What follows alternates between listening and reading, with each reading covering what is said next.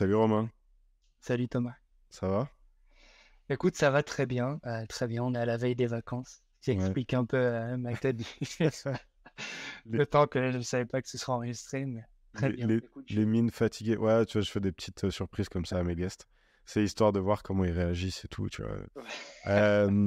Non, mais t'inquiète pas, c'est très, comme je te le disais, en préambule, c'est très bon enfant. On est, on est à la cool. Voilà. et je partage, je partage ta douleur puisque je suis moi-même à quelques heures des vacances. Et il est temps que ça arrive parce que j'avoue que cette année m'a bien, bien fracassé. Donc, des petites vacances seront les bienvenues. Je suis content de t'avoir, Romain, sur Ouais, le podcast parce que on a, on a un petit peu échangé à différentes occasions. Je suis abonné à ta newsletter de grande qualité. Euh, pour les gens qui ne connaîtraient pas la newsletter de Romain, je vous invite à vous y abonner. Je mettrai le lien dans la description. Ça parle OKR, euh, ça parle objectif, ça parle euh, stratégie de développement et, euh, organisation du développement. Donc, c'est hyper intéressant. Moi, j'aime beaucoup. Je suis fidèle à chaque fois que tu publies. Je, fais partie des lecteurs. Donc, j'encourage tous les gens qui souhaiteraient en savoir plus à aller dans le lien que je mettrai sur le lien que je mettrai dans la description. Pour les gens qui ne te connaissent pas, Romain, si tu nous expliques un petit peu ce que tu fais rapidement, euh, ton activité aujourd'hui, et puis un petit peu aussi euh, euh, l'historique qui fait qu'on a conduit à se parler, puisque la raison pour laquelle on discute aujourd'hui, c'est que la partie finance du monde des agences, tu connais assez bien. Donc avec cette, euh, petite, ce petit teaser, je te laisse te présenter rapidement pour les auditeurs. Euh, eh bien, écoute, merci Thomas pour cette présentation. Merci de, merci de me lire. Euh, moi aussi, je lis ta newsletter, la recette, avec beaucoup d'attention. Écoute, par rapport à ce que je fais aujourd'hui, euh, je suis DAF externalisé. Donc, en fait, le, concept, c'est que je suis directeur financier pour plusieurs agences. Euh, je fais ça euh, en même temps que je suis DAF pour une société qui s'appelle From the Insight, que j'ai cofondée euh, et qui est spécialisée en fait dans la mise en place des OKR. Et j'ai trouvé un, des ponts un peu surprenants entre les OKR, qui est une méthode de management, et la finance d'entreprise. Parce qu'en fait, quand on est DAF dans une agence, il y a une grosse partie euh, qui est liée à l'organisation du travail. À comment est-ce que tu fais travailler les équipes entre elles pour qu'au final, tu puisses avoir des données fiables sur lesquelles t'appuyer et construire tes reportings financiers. Euh, et avant ça, avant d'être DAF externalisé, j'ai été euh, DAF pendant six ans pour une agence internationale qui s'appelle Orchid Création, qui est une agence qui est un peu présentée comme l'agence de Google. En fait, ils travaillent avec euh, de nombreuses marques de Google, donc ça va de YouTube, Android, euh, Google Play, etc. Et ils sont implémentés dans huit pays euh, sur, enfin, sur tous les continents en fait. Ils ont une agence à Singapour, Mumbai, New York, Paris, Londres, Barcelone, Mexico. Et j'étais en charge en fait de coordonner les équipes finances, euh, autant en interne qu'en externe, puisqu'il y avait des, des cabinets de comptables externes pour chacune des filiales. Et mon rôle à moi, c'était de construire les reportings financiers euh, d'un point de vue global pour, pour toute l'agence. Donc la partie finance d'agence, ça te connaît. Pour qu'on dimensionne un petit peu aussi le, le truc, puisque tu as rejoint euh, Orchid à quel moment et euh, où est-ce que, où est-ce que le, le développement de la structure en était quand tu es parti? Euh, Je te pose la question de façon pas du tout innocente, mais c'est aussi pour que les auditeurs puissent mesurer un petit peu les problématiques auxquelles tu as pu être confronté dans le cadre de ton passage chez Orchid, et tout ce que tu as pu en retirer comme apprentissage. Ouais, c'est- tu fais bien de poser la question, effectivement. Quand j'ai rejoint Orchid, on était quatre, euh, à Paris principalement. Euh, on commençait à ouvrir le bureau de Barcelone. Et quand je les ai rejoints, en fait, mon rôle, c'était de m'occuper un peu de tout ce qui était marketing, euh, parce que j'avais déjà entrepris avant. J'avais pas encore la casquette DAF vraiment fixée sur la tête. Euh, et en fait, ce qui s'est passé, c'est que en faisant l'analyse des, données marketing, donc analyse des ventes, des clients, des paniers moyens, etc., euh, bah, j'ai décelé des petits problèmes dans la comptabilité et j'ai commencé à les fixer. Et en faisant ça, ben, de fil en aiguille, on a commencé à ouvrir une filiale à New York, à, organiser des levées de fonds, à, faire des, des financements non dilutifs. Donc en fait, on a levé de la dette. Et, euh, et quand je suis parti de l'agence, donc euh, six ans plus tard, on avait ouvert euh, huit filiales ensemble. On était passé de 4 à 60 collaborateurs. et on était passé d'à peu près 200 000 euros de chiffre d'affaires à plus de 8 millions. Donc, ça a été vraiment une croissance intense sur les trois dernières années. et c'est vrai que, comme tu me dis, en fait, ça a été très riche d'apprentissage sur comment est-ce que tu consolides l'agence, comment est-ce que tu peux, en fait, très facilement croire que tout va bien parce qu'il y a beaucoup d'argent, alors qu'en réalité, ça va pas si bien. ça, c'est des trucs qu'on a appris sur le tard, en fait. La différence entre rentabilité et trésorerie, c'est des choses qui n'ont rien à voir. Mmh et que et qu'on a appris en fait en corrigeant nos, erreurs. Ok, très clair. Transition toute trouvée avec la première question que je voulais te, te, poser, qui est une question qui je pense en appellera beaucoup d'autres, mais c'est à, ton avis, d'après ton expérience, que ce soit chez Orchid et puis les boîtes que tu accompagnes aujourd'hui, c'est quoi l'erreur la plus commune que commettent les agences quand il s'agit de d'évaluer leur santé financière et ou de piloter les finances de l'entreprise? Tu en as mentionné une en passant, qui était ne pas confondre la trésorerie et, et la rentabilité. Qu'est-ce qui te mmh vient spontanément comme ça sur les écueils qui peuvent faire qu'à un moment, les gens se réveillent, ouvrent les yeux et se disent Ah putain, je l'avais pas vu venir, sauf qu'ils sont déjà quasiment en face du mur. Quoi. Bah, comme tu le dis, il y a, mmh, enfin, il y a vraiment un sujet, c'est de, de, croire que ce que tu factures, c'est ce que tu as sur ton compte bancaire. Mmh. et c'est de faire des prévisions par rapport à ce que tu as facturé ou ce que tu comptes facturer et d'engager des dépenses avant d'avoir l'argent. Mmh. Et en fait, ça, c'est un, quand tu en es conscient et que tu sais que tu es en train de prendre un risque, à la rigueur, pourquoi pas? Tu vois, si le risque est mesuré, si tu sais que si ça rentre pas, bah, en fait, tu, coupes mmh. euh, les dépenses, à la rigueur, pourquoi pas? Mais parfois, ce qu'il arrive, en fait, c'est que on fait des prévisions de facturation. On se dit, bon, bah voilà, cette année, on va vendre, je euh, je sais pas moi, 2 millions de, services. Sauf que en réalité, commences à recruter, etc., mais tu n'as pas tes objectifs de vente.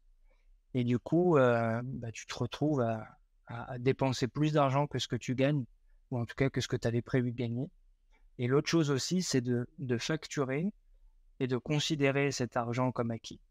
Mmh. Mais tant que l'argent n'est pas sur ton compte, en fait, il n'est pas à toi. Mmh, mmh. Euh, et, ça, je le je remarque souvent, en fait, quand j'arrive chez mes clients, euh, parfois on est su et, qu'il n'y a pas ce suivi vraiment très méticuleux de, de, suivi des paiements on se rend compte parfois qu'il y, a des montants colossaux qui ne sont pas encaissés en fait. Mmh. Euh, on pense que le client a payé, alors qu'en fait, la facture n'a pas été payée. Mmh. Et ça, ce que je conseillerais, c'est de faire un rapprochement bancaire très rigoureux. Euh, je conseillerais deux choses en fait. Le rapprochement bancaire, c'est de prendre donc chaque ligne de ton compte bancaire et de les rattacher à une facture. Une facture client ou une facture fournisseur. Donc ça, en fait, c'est un peu en réaction. C'est-à-dire qu'une fois que c'est payé ou que ça a été payé, bah, tu constates le paiement. Et l'autre chose, euh, c'est quelque chose qui ne se fait pas suffisamment, je crois, c'est de faire la prévision de trésorerie, euh, donc du financial planning, et de se dire, bon, bah voilà, euh, combien je dépense chaque mois, combien je dois facturer chaque mois, combien je dois encaisser chaque mois, et jusqu'à quand j'ai de la trésorerie disponible. Mmh. Et ça, c'est quelque chose qui ne se fait pas assez, je crois, parce que ça implique d'être rigoureux, d'avoir cette capacité à se projeter. Euh, c'est souvent quelque chose qui fait défaut, selon moi. Ok, très clair. Effectivement, euh, sur la partie, euh, je, je plus sois sur la partie, tant que c'est pas sur le compte, c'est pas ton argent. on a de la chance parce que historiquement, nous, sur les trois dernières années, on a eu assez peu de d'impayés, enfin, tu vois, de dettes qu'on n'a pas du tout réussi à recouvrer. Par contre, on a d'autres problématiques qui sont liées souvent à des délais de règlement, par exemple. c'est particulièrement vrai quand tu travailles avec des grands comptes. Euh, puisqu'ils mmh bah, ont la fâcheuse tendance à ne pas respecter les délais de règlement sur lesquels on s'est mis d'accord. Mais on sait très bien pourquoi, parce ils jouent le jeu aussi de leur côté euh, de l'optimisation de leur flux de trésorerie. On ne peut pas leur jeter la pierre, même si ça peut parfois mettre certains acteurs euh, économiques et les petites entreprises sont les premières touchées un peu en difficulté.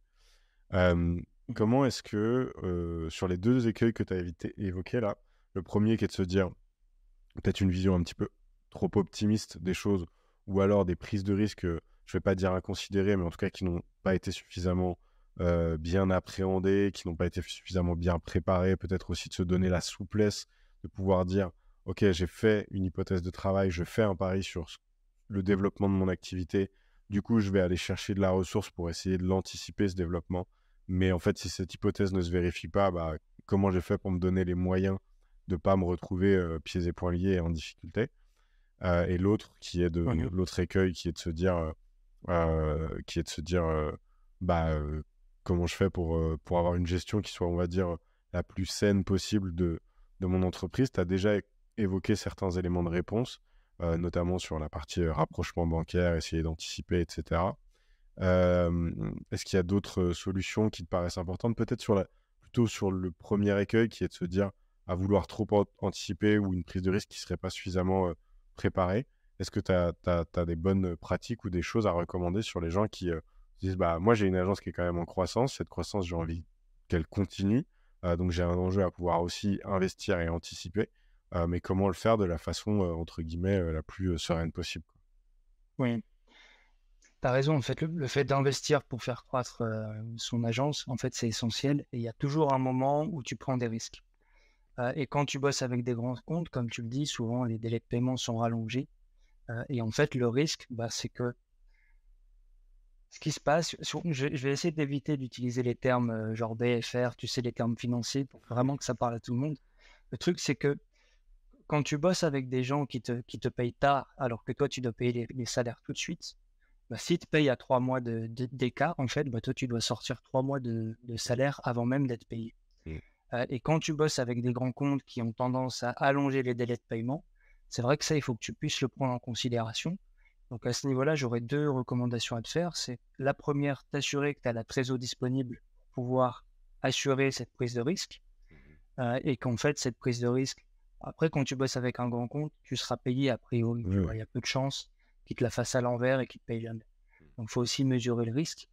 Euh, et en fait, moi, j'aime bien me, mettre un, objectif de marge, tu vois, euh, de marge d'exploitation. Donc, c'est en fait, qu'est-ce qui te reste une fois que tu as payé tout le monde? Enfin, que le client t'a payé et que toi, tu as payé tous tes fournisseurs, tes prestats, tes salariés, etc. Combien il te reste? Mmh. De mettre cet objectif de marge j'ai tendance à dire que c'est l'intérêt de l'entreprise de qui prime sur tout le reste. Donc en fait, tu prends ton risque et si tu vois que tu arrives à un seuil où en fait tu vas, tu vas, tu vas passer sous ta, ton objectif de marge, moi je conseille de couper le risque tout de suite.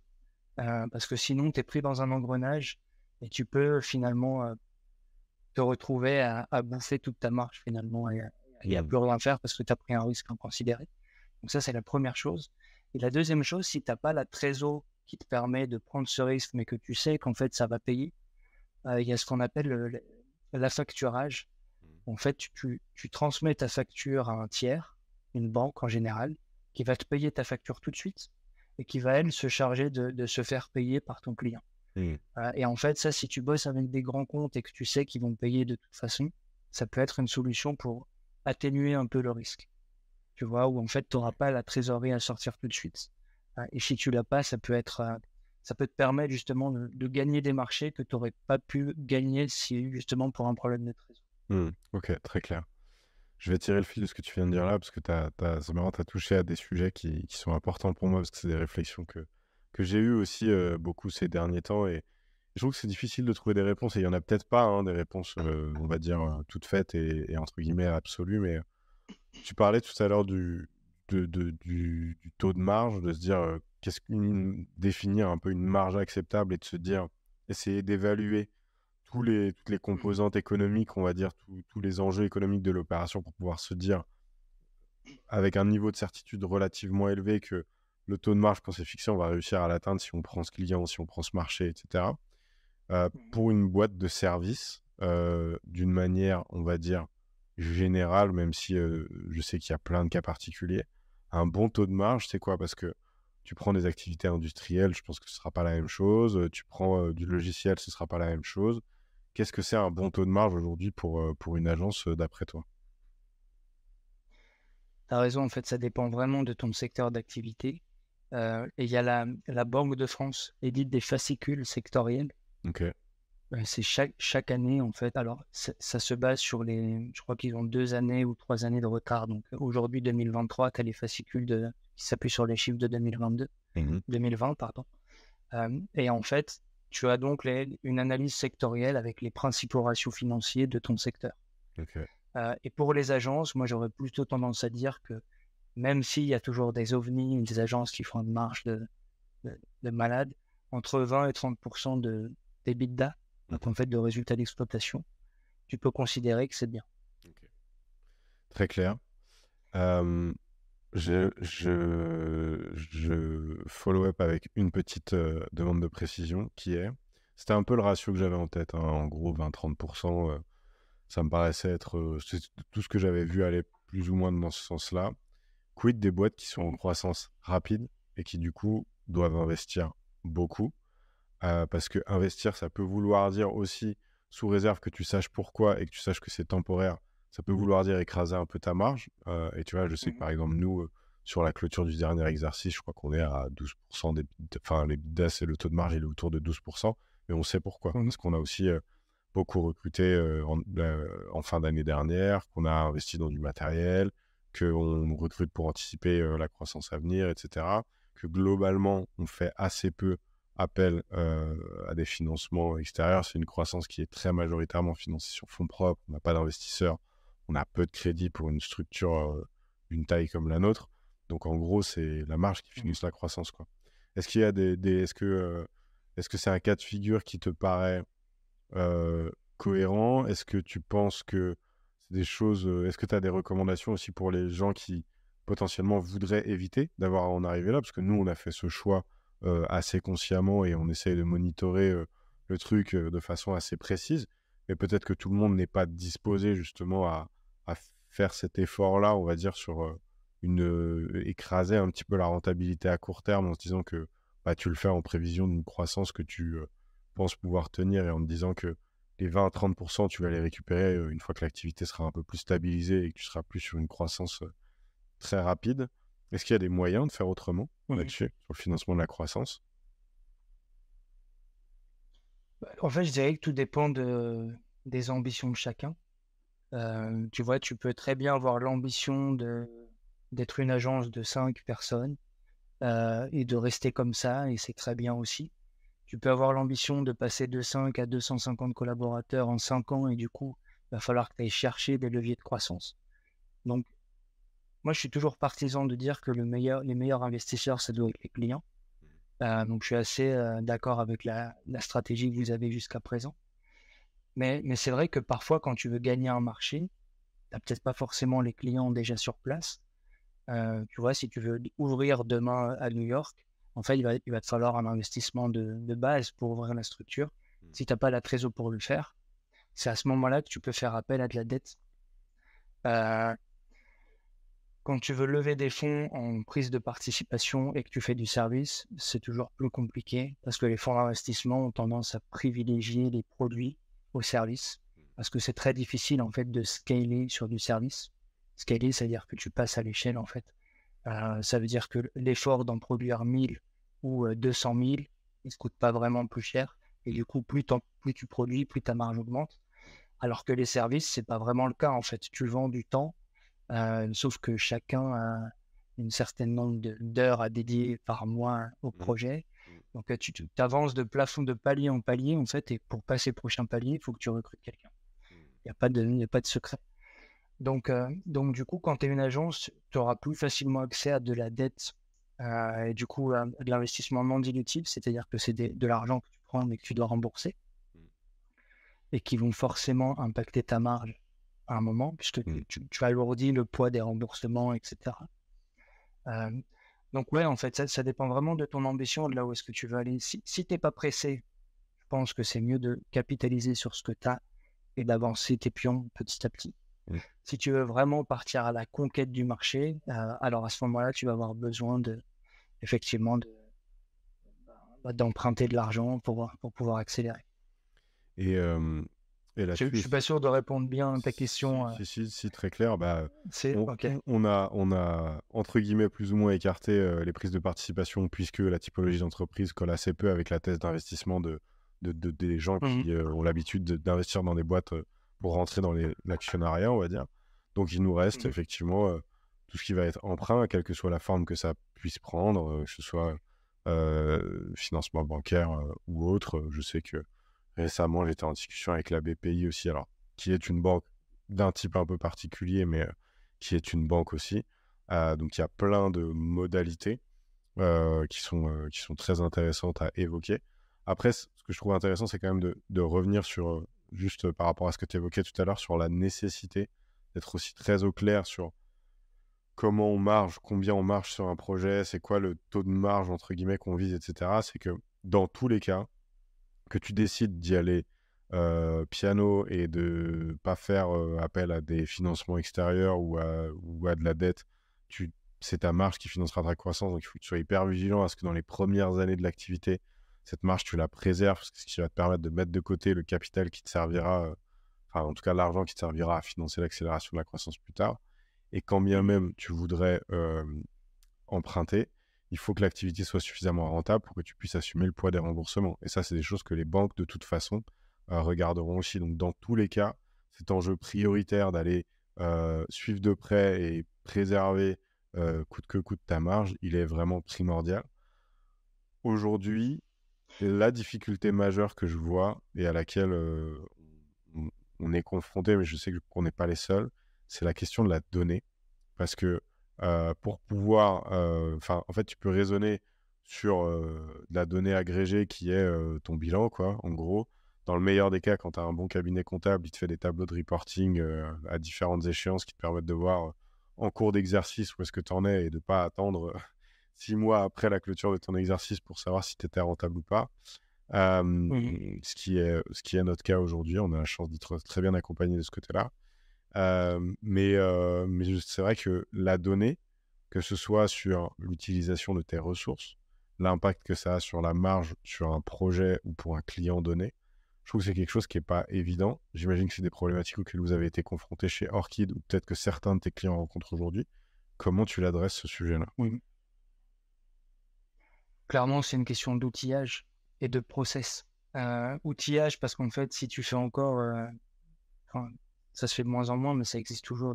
Tu fais tes factures sur Excel, euh, tu, t'importes tes fichiers bancaires dans des CSV, euh, tu vois, tu fais mmh. tout à la main. Euh, en fait, tu n'auras pas les bons outils, tu vas y passer énormément de temps, il y a plein de risques d'erreur, donc ça va pas aller. moi, je préconise vraiment d'utiliser des outils qui sont conçus pour ça. par exemple, moi, je suis partenaire de celle-ci. Mmh.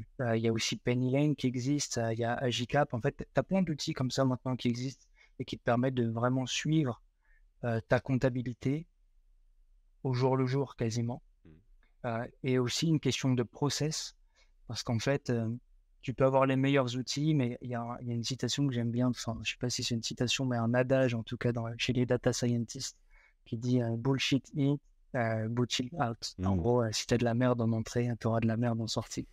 Donc si tu prends pas garde à ce que les données que tu mets dans ton CRM, dans ton, dans ton logiciel de, de compta, soient bien actualisées, bah, en fait, tu prendras forcément de mauvaises décisions parce que tu n'auras pas les, données bien actualisées. Mmh. Je parlais tout à l'heure, par exemple, du rapprochement bancaire. Hein, bah, en fait, souvent, c'est peut-être pas le cas chez vous, mais souvent, à la fin de l'année, bah, on se rend compte qu'il manque plein de factures. En fait. On a mmh. payé des fournisseurs, on n'a pas les factures. On est allé au resto, il nous manque le ticket de caisse, on ne l'a pas. En fait, tant que c'est pas matérialisé chez le comptable, bah, c'est pas classifié, mais du coup, ça prend pas corps dans la vie de l'entreprise. Tu sais pas vraiment quelle est l'incidence de ce que tu as dépensé ou de ce que tu as gagné sur ton bilan. Donc, c'est super important de mettre en place le process pour s'assurer que tout le temps, les données sont à jour. Et ça, typiquement, tu vois, quand je devais gérer les huit filiales, c'était mon point d'honneur, c'était de passer une heure par semaine avec chacun des correspondants par filiale pour qu'on s'assure qu'en fait le, reporting de la semaine il était, il était à jour. Parce que si tu laisses s'accumuler euh, les, les, les, fichiers manquants, les documents manquants, euh, que tu laisses filer toute l'année, en fait à la fin de l'année, euh, mmh. tu te rends compte qu'il t'en manque énormément. Quoi. Donc il y a vraiment une question de process et d'outils. C'est, je peux en attester, puisque la première année d'activité, quand j'ai rejoint Tirefast, c'était moi qui m'en occupais.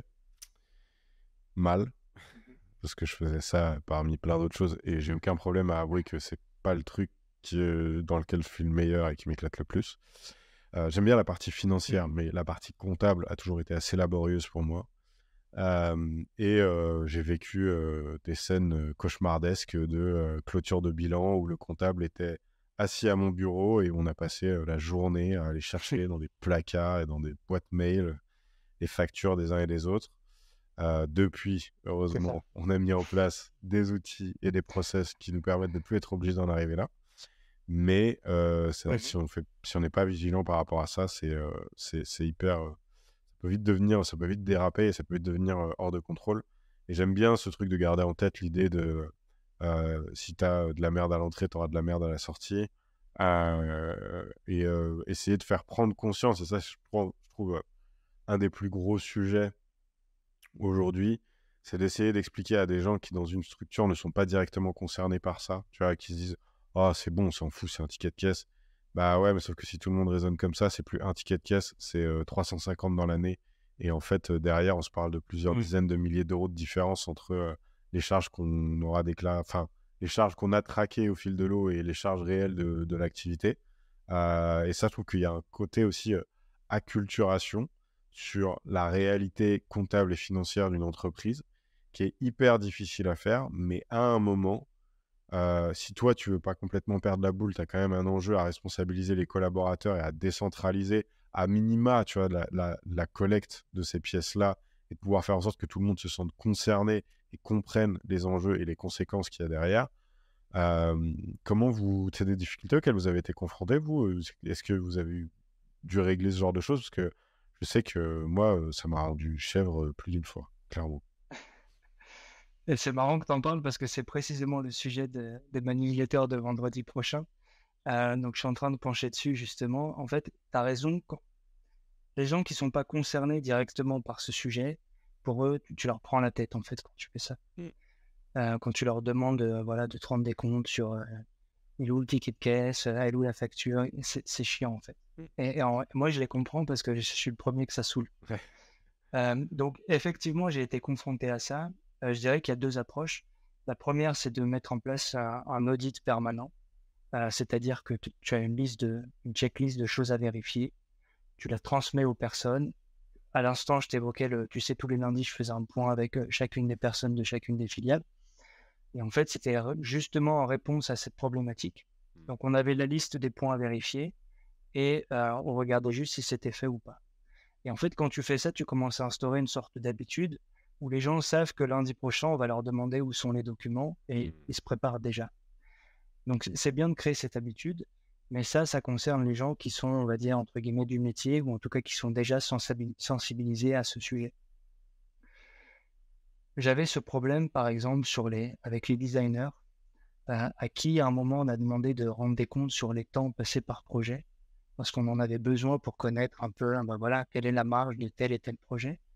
Bah, sauf que quand tu demandes à des créas de te faire des, des, comptes rendus du temps qu'ils passent sur leur projet, en fait, ils le vivent un peu comme du flicage. Mmh. ma théorie vis-à-vis de ça, c'est qu'en fait, il faut rendre les choses le plus simple possible, minimiser le reporting automatiser le plus possible, et rendre les choses ludiques. tu vois, j'avais créé un, un, outil dans lequel les chefs de projet venaient reporter enfin, venait créer les, les, plannings de chacun des créas. En fait, les créas ne s'occupaient pas vraiment de mettre à jour eux-mêmes les temps, c'était les chefs de projet qui s'en occupaient. Et pour que les chefs de projet reviennent régulièrement dans cet outil, j'avais créé cet outil en reprenant des. Tu vois, il y avait plein de, de, petits, de petits nudges, on appelle ça du nudge en fait, c'est que tu, tu incites les gens à certains comportements. Euh, et en fait, dans l'outil, il y avait des, citations de Kendrick Lamar, des citations de, Steve Jobs, des trucs un peu drôles. Et, ça a pris comme ça. Je voyais les gens qui s'échangeaient de la citation du jour sur Slack. Et c'était assez marrant de voir qu'en fait, euh, juste de rendre l'outil ludique euh, a fait en sorte bah, qu'à la fin, on, avait, on, arrivait à avoir les temps euh, passés par projet à jour tout le temps. et, ouais, donc en fait, le, sujet, c'est vraiment ça. quoi. C'est d'un côté, suivre tout ce qui doit être fait pour instaurer une sorte d'habitude, et de l'autre, rendre les choses le plus fluide possible, le moins relou possible à faire, parce que clairement, si c'est si c'est chiant de faire quelque chose, tu le fais pas. Tu vois, par exemple, rien à voir avec la finance, mais j'essaie d'apprendre la guitare. Et en fait, quand, quand, elle est dans son étui derrière le canapé, tu peux être sûr que je vais pas en jouer. Mais si elle est là posée à côté du canapé, euh, hors de l'étui, ben, je vais passer à côté, je vais l'attraper, je vais commencer à gratter. Pourquoi? Parce que c'est simple. Ouais, ouais. il y a, cette, règle des 20 secondes. Quoi. Si ça prend plus de 20 secondes à faire, tu as la flemme. Mmh. Tu vas préférer ne pas le faire. Et c'est un peu pareil pour tout. Essayer d'enlever au maximum la friction, en particulier sur des sujets qui sont un peu arides comme ça.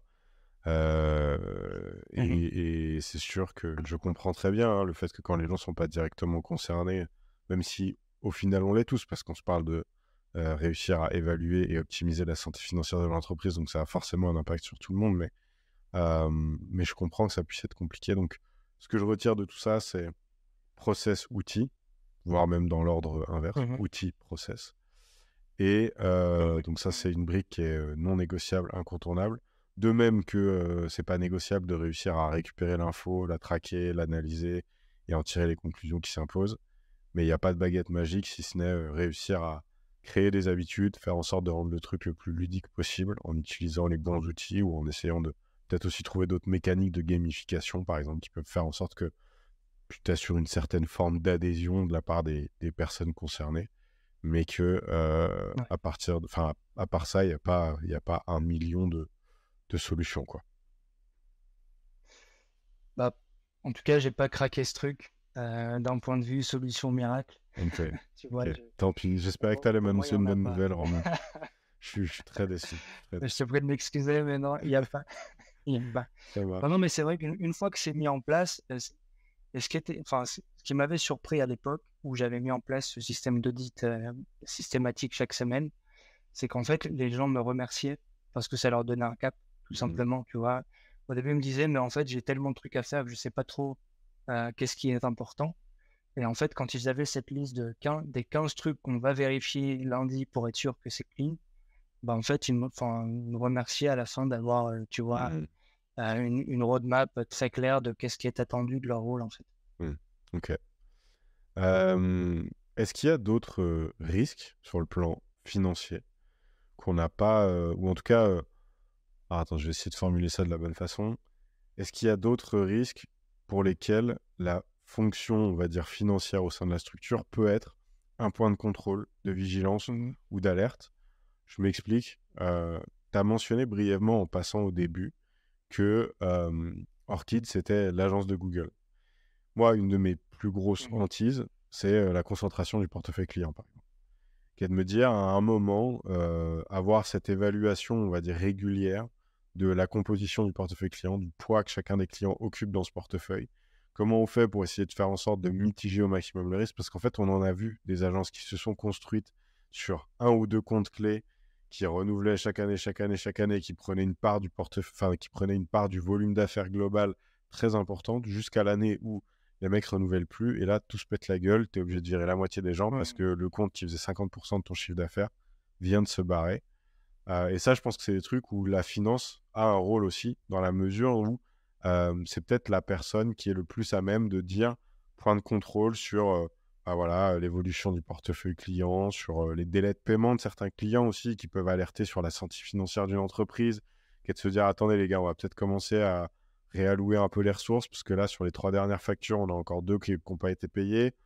Euh, mmh red flag, contexte économique compliqué, peut-être qu'ils sont plus impactés que ce qu'on avait imaginé. Enfin, tu vois, des, petites choses comme ça où, la finance peut avoir ce rôle, je ne vais pas dire de garde-fou, mais en tout cas de donneur d'alerte, on va dire, sur des choses qui, pourraient avoir un impact sur la structure et qui ne sont pas forcément toujours évidents à anticiper, mais où des fois on peut essayer justement d'avoir des signaux faibles comme ça qui peuvent nous aider à y voir plus clair. Bah, il y, a un sujet qui me vient à l'esprit justement et qui fait le lien un peu avec ce qu'on se disait sur la marge des projets et que je vois souvent dans les agences très créa c'est qu'en fait, euh, bah, tu vends un projet à un client euh, à un certain prix, euh, et derrière, tes créas, ils vont passer 15 fois plus de temps que ce qui était prévu sur le projet, parce qu'ils ont envie de faire un truc liché, parce qu'ils sont pris par le projet, parce que c'est trop cool, etc. et ça, pour moi, c'est un, gros point d'alerte. donc, soit c'est un client clé et c'est un projet stratégique, et auquel cas, ça peut valoir le coup de mettre l'effort. Soit c'est pas le cas, pardon, soit c'est pas le cas, et en fait, il faut vraiment faire gaffe à ça, je crois. Euh, de, vraiment surveiller la marge de chacun des projets. Parce que sinon, tu te rends vite compte qu'il y a des clients qui sont beaucoup plus exigeants que les autres. Euh, et que du coup, avec ces clients, bah, finalement, tu t'y retrouves pas en réalité. Tu vois, si tu devais vraiment payer les gens autant qu'ils passent, mmh. euh, ben, en fait, à la fin, tu t'y retrouverais pas. Et ça, c'est un peu la zone d'ombre que j'ai remarqué dans la plupart des agences de com créa que j'ai accompagnées. C'est qu'en fait, la marge de chacun des projets, elle n'est pas vraiment clairement définie. Et les objectifs de marge de chacun des projets n'est pas non plus défini. Et du coup, ben voilà, on est content, on signe le projet, c'est stylé, c'est un client cool, etc. Et en fait, on, on y passe, on a vendu pour une semaine de presta, on y passe trois mois. Tout le monde est content, le client est content, l'agence est contente, mais en vrai, bah à la fin, si on regarde vraiment d'un point de vue purement financier, on ne s'y retrouve pas du tout. Ouais. Et ça, c'est une zone d'ombre que je pense que c'est important d'éclairer. Ouais, je pense que tu as raison là-dessus. Les, quelques difficultés que je vois, parce que ça, c'est des trucs auxquels on est confronté, hein, mais c'est la première, c'est un de réussir à quantifier le temps que les gens y passent. Donc, on revient au sujet que tu évoquais tout à l'heure sur le time tracking, comment tu mets les bons outils, les bonnes ressources, les bons process, pour que l'utilisation, pour, pour avoir de la visibilité sur l'utilisation qui est faite des ressources. Qui, ça, pour moi, est un premier sujet en, lui-même, mais on, en a déjà un peu parlé. Deuxième sujet, c'est à partir du moment où tu fais le constat que l'utilisation des ressources, elle est, elle est beaucoup plus élevée que ce qui avait été prévu. quand tu essaies d'alerter le client là-dessus, il y en a beaucoup qui, confrontés à ce constat-là, font Ah non, mais moi, c'est pas mon problème, hein, vous êtes engagé sur un truc, si ça veut dire que vous y passez plus de temps, bah, vous vous démerdez. donc, très compliqué de revenir à posteriori.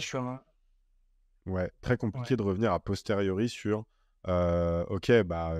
Le scope évolue parce que vous avez des attentes qui n'avaient pas été formalisées avant, parce que bah, voilà, on se dit qu'on peut pousser le curseur un peu plus loin, on a envie de délivrer un truc encore plus quali que ce qu'on a fait, etc. Euh, mais par contre, ça va supposer une petite rallonge qui est légitime, puisqu'on se parle du temps passé et de l'effort fourni par l'agence. Hein. Mais tu te rends compte que des fois, c'est compliqué de le faire entendre aux clients. La solution, dans un monde idéal, c'est d'être en mesure de bien dimensionner le projet en amont. C'est-à-dire que il faut que quand le mmh. client arrive avec son cahier des charges, il faut que celui-ci soit exhaustif, suffisamment détaillé pour que toi, tu puisses évaluer clairement les ressources que tu vas mobiliser sur le projet et que derrière, tu puisses te donner un prix qui soit cohérent par rapport à ce que ça suppose toi de ton côté. quoi. Et que surtout, tu cadres le truc mmh en amont. Qu'est-ce qui est inclus, qu'est-ce qui ne l'est pas, si on dépasse, qu'est-ce qui se passe, etc. Parce que d'expérience, revenir après la bataille en disant Bon, bah les gars, en fait, le scope a évolué parce que vous nous aviez pas fait part de cette demande-là, cette demande-là, cette demande-là. Ça va supposer 5 jours de travail en plus chez notre créa, donc ça va faire 2500 balles supplémentaires. Ah, mais non, mais c'est pas possible, on avait une enveloppe fermée sur le projet. Donc c'est assez complexe euh, ce genre de truc. Je sais pas si, si tu as des, des, outils ou des bonnes pratiques à nous partager là-dessus, euh, sur l'évaluation, entre guillemets. Comment tu fais pour essayer justement de définir ton objectif de marche sur un projet? Et, surtout de minimiser le fait que derrière tu t'exposes à ce genre de situation mmh. bah, En fait, ton objectif de marche sur un projet il est directement lié à ton objectif d'EBITDA. Mmh. Euh, puisqu'en fait, les petits ruisseaux forment les grandes rivières. Donc, euh, c'est chacun des projets qui va construire euh, ta marge à la fin. Donc, je dirais qu'il faut calquer l'objectif de marge d'un projet sur la marge d'EBITDA à la fin. et sur cette question, effectivement, tu as raison. C'est très difficile de revenir après coup, dire au client, bah attends, en fait, on avait mal calibré, le scope a un peu changé, etc. là, il n'y a, pas de recette miracle. Je dirais que ce qui peut être une solution, c'est de tenir le client informé au fur et à mesure, tu vois, d'essayer de, négocier plutôt un contrat cadre mmh. et de se dire, voilà, on a une enveloppe de 20 000. 20 000, ça veut dire, euh, grosso modo, euh, tant de jours hommes de telle euh, typologie de profil, je sais pas moi, tant de jours de DA, tant de jours de créa, tant de jours de chef de projet, de gestion de projet. et en fait, de lui, de lui faire un, feedback assez régulier. Après, ça dépend de ton client aussi. Si c'est du one-shot, ça ne vaut pas le coup. Mmh. Mais si c'est un grand compte que tu accompagnes dans la durée, ça peut être cool de mettre en place ce qu'on appelle un contrat cadre euh, ou un SEW en anglais. En gros, tu as une enveloppe et ton client tape dedans au fur et à mesure de ses besoins. Mmh. Et toi, tu lui présentes une jauge de bah voilà où est-ce qu'on en est dans l'enveloppe. Euh, et tu es en mesure de lui dire fais gaffe, il ne reste plus que 20% du budget qui est alloué à la base. Mmh. Euh, donc, choisis tes projets avec clairvoyance ou alors augmentons l'enveloppe. Tu vois? Mais c'est pas évident à mettre en place toujours, c'est clair. Donc, euh, je dirais que ton rôle à toi en tant que dirigeant de l'agence, c'est soit de mettre en place ce genre de, de, contrat avec tes clients, soit de parvenir à brider tes créas pour que mmh. s'ils ont 10 jours de créa, ce soit pas 15. Mmh. Tu vois, que chacun arrive à se contenter de, de ce qu'il arrive à produire dans le temps imparti. Bah, ça, c'est un, un peu le, le, parti pris qu'on a eu, pas tant euh, pour des pas exclusivement pour des considérations économiques, mais qui était de réussir à se dire comment on fait pour standardiser un peu les choses. En tout cas, ce qui peut l'être. C'est-à-dire que Mmh. euh, il y a évidemment euh, plein de choses qui ne peuvent pas être standardisées, mais sur la partie format notamment, sur, c'est-à-dire sur ce qu'on produit concrètement, qu'est-ce qu'on inclut dedans, à quoi ça ressemble, quel niveau de qualité, de finition, etc. D'essayer de cadrer au maximum justement pour éviter ce truc de euh, non mais je peux faire plus sur la colo, non mais je peux faire un peu plus sur l'anime, non mais je peux faire un peu plus sur ça. Attends, on s'est mis d'accord sur le fait que le standard c'est ça, c'est ce sur quoi on s'est engagé vis-à-vis du client, donc Mmh. si on respecte le standard, go, tu vois. Euh, c'est assez marrant parce que un modèle que j'ai vu se développer pas mal ces dernières années, et en particulier depuis deux ans, et qui, je trouve, répond quelque part assez bien à ce sujet-là, c'est euh, toute la partie euh, agence de service, mais productisée. C'est-à-dire qu'ils ont une, deux, trois offres, mais qui sont standards et tu, tu, ça bouge pas. quoi. C'est-à-dire que avant même de signer, tu sais ce que tu as dedans, donc il y a pas, pas de personnalisation. Le, tu vois, nous, nous, à l'inverse, on est dans la quasi euh, 100% personnalisation, c'est-à-dire que la marque vient avec ses enjeux de communication et ses objectifs, et nous, on va lui faire un plan sur mesure et on va aller créer un truc sur mesure. Euh, là où euh, je vois de plus en plus d'agences qui se développent en plus plutôt très bien avec des taux de marge qui sont relativement élevés sur ce côté parce que je pense aussi beaucoup plus de facilité à anticiper la ressource et en fait au moment où tu sais que X package c'est tel prix, bah, je sais que ça va mobiliser telle ressource et en fait mon markup, ma marge, je la connais déjà et donc du coup je peux vraiment la piloter de façon assez précise. Je vois de plus en plus ce genre de choses se faire. Alors après, je pense que ça ne marche pas avec toutes les typologies de clients. Je pense que si tu es sur des grands comptes ou des très grands comptes, sauf à ce que ce soit à moitié du self-service et ils ont de la ressource en interne et en fait, toi, tu mets de la ressource à dispo et tu, tu- en gros, ils externalisent que la prod, mais tout le reste est internalisé et auquel cas, peut-être, ça peut fonctionner. Euh, mais sinon, c'est plus compliqué. Mais tu vois, par exemple, euh, même en France, on a des boîtes comme ça, euh, des boîtes comme euh, Talk, par exemple, qui font du CM euh, pour des restaurants. Ils ont une formule qui est standardisée. ça coûte X centaines d'euros par mois. voilà ce qui est inclus dedans, voilà ce qui n'est pas inclus. Et il n'y a pas de négociation possible. Et presque comme tu t'abonnes à un SaaS, tu peux t'abonner à un service euh, euh, sur, euh, sur leur site internet euh, directement sans, sans parler à un commercial. Parce qu'en fait, il n'y a pas d'enjeu de qualifier le besoin, il n'y a pas d'enjeu de préciser l'offre, puisque euh, l'offre, elle est ce qu'elle est. Si ça te convient, tu prends, et si ça te convient pas, tu prends pas. Quoi. Mmh. Donc c'est assez intéressant de voir ce genre de modèle économique Ouais, c'est un positionnement particulier. Ouais. Mm. T'as Simplebo aussi qui fait ça pour euh, les sites internet. Ok. Où en fait, euh, bah, il te propose de créer un site pour, euh, pour quelques centaines d'euros. Euh, et en fait, tu as une page sur ton site et, euh, c'est tout, c'est comme ça. Quoi. Donc, faire une offre packagée à la rigueur, pourquoi pas. Mais du coup, je- de mon point de vue, tu sors un peu du scope agence créative, puisque finalement, le- le- l'aspect création, il est très limité. Ouais. Donc, c'est un positionnement, pourquoi pas. Mais euh, c'est un autre positionnement, du coup. Carrément. Tu vois, euh, Est-ce que on arrive, euh, on arrive euh, gentiment autour des 45 minutes euh, Je veux pas te prendre trop de temps, je vois l'heure qui tourne.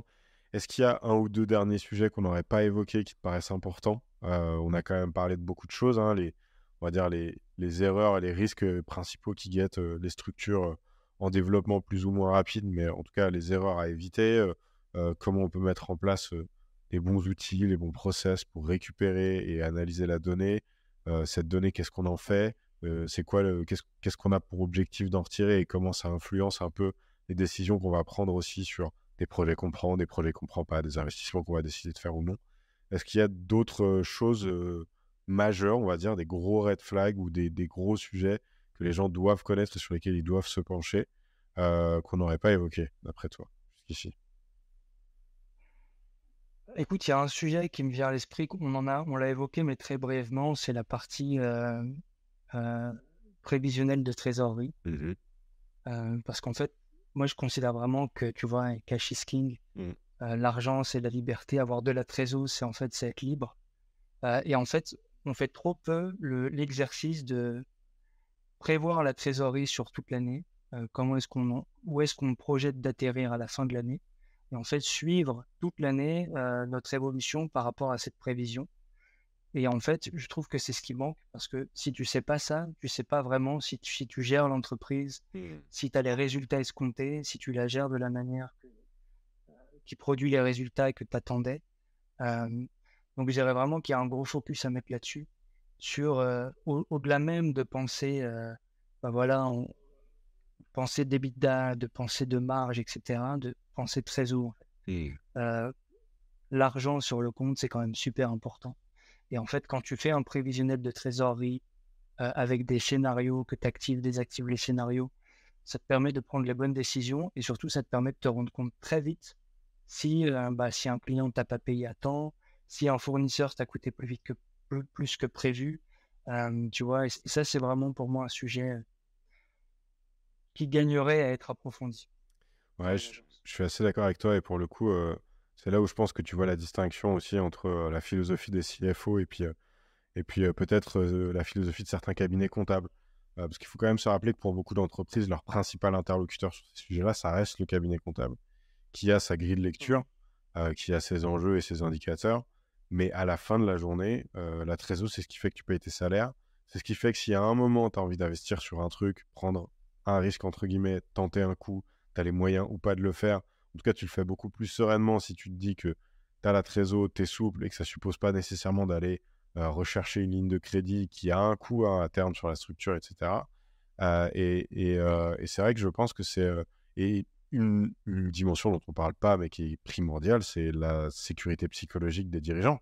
C'est-à-dire que tu as aussi ce truc qui est de se dire, euh, t'es pas dans un stress constant de savoir est-ce qu'on a ce qu'il faut sur le compte pour payer les prochains salaires, euh, d'où va venir le prochain coup. Quoi. vraiment, ça te donne l'espace pour pouvoir te concentrer sur la suite, l'anticipation, euh, l'évolution de la stratégie et de pas être en mode survie constamment à te demander comment tu vas faire pour, pour respecter tes prochaines échéances. Quoi. C'est pour ça que je pense qu'effectivement. Bah, ça, c'est le cas quand tu as de la trésor. Ouais. ouais oui. Mais, du coup, quand tu n'as pas la trésor, c'est l'inverse qui se passe. C'est bien de, tu vois, de le savoir aussi. Ouais, ouais, exactement. Et, de, et si tu te laisses surprendre par, euh, bah, je pensais avoir de la trésor, mais en fait j'en ai pas, ou j'en ai plus, ou j'en ai pas autant que prévu. C'est là que c'est, c'est là que c'est plus complexe du coup, parce que tu prends vraiment le coup de massue euh, mmh. alors que tu t'y attendais pas. Ouais, exactement. Et c'est, et c'est là aussi où je trouve que certains des outils que tu as évoqués, euh, notamment pour avoir creusé à un moment Agicap et Penny Lane, sont deux solutions qui justement intègrent cette possibilité de faire des, scénario de trésorerie sur la base d'un certain nombre d'indicateurs que tu renseignes.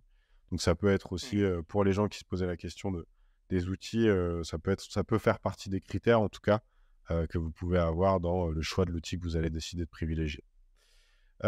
Romain, pour ceux qui voudraient en savoir plus, que ce soit sur les services que tu proposes, la dernière fois qu'on s'est parlé, tu m'as dit que tu avais pas mal de trucs et que tu étais bien pris au moins jusqu'à la rentrée mais si les gens veulent te contacter, en savoir plus sur ce que tu proposes, où est-ce qu'ils se dirigent, au-delà de la newsletter dont on a déjà vanté les mérites, comment est-ce qu'ils peuvent prendre contact avec toi si, éventuellement ils veulent bénéficier de tes lumières et de tes conseils? Bah, Écoute, très simplement, moi je suis très actif sur, LinkedIn.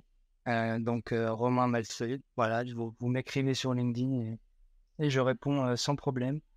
Euh, sinon, il y a, bah, comme tu l'as dit, la newsletter. Donc, c'est OKR, Bifton et Liberté. J'adore. Euh, là aussi, en fait, je, je, je réponds. Merci. je réponds à toutes les personnes qui m'écrivent. Donc, euh, et, souvent, on me demande des conseils sur des choses que j'ai évoquées dans la newsletter. Et c'est vrai que je suis, je suis pas avare sur les conseils. Donc, il faut mmh. vraiment pas hésiter à me contacter. Toujours avec grand plaisir que, que je réponds aux questions. Et puis surtout, connaître les, besoins de, de, conseils ou, des personnes qui me lisent, ça me donne aussi des idées, tu vois, pour de, pour de prochains posts, de prochaines publications. Donc c'est toujours avec plaisir que, que je réponds aux personnes qui me sollicitent. Ça marche, super. Merci pour tout, Romain. Euh, c'était hyper intéressant. Je pense qu'il y a un certain nombre de dirigeants d'entreprise qui euh, font un peu l'autruche sur ces sujets-là, parce que ce pas des sujets faciles, c'est un petit peu complexe quand on n'a jamais mis le nez dedans, mais une fois qu'on y est, vous allez voir, tout se passe bien. Et par contre, c'est ô combien important, parce qu'en fait, on se parle juste de la santé de votre entreprise et de sa capacité à rester pérenne et à assurer un avenir serein. Donc, penchez-vous sur le sujet, allez lire la newsletter de Romain. poussez-lui un petit message si vous avez encore des questions. Et, et puis, faites gaffe à vos finances, quoi. Cash is king. Merde. Bon, merci Romain. Je te dis à bientôt. merci Thomas. À plus. Bonnes vacances. Ouais, merci toi aussi.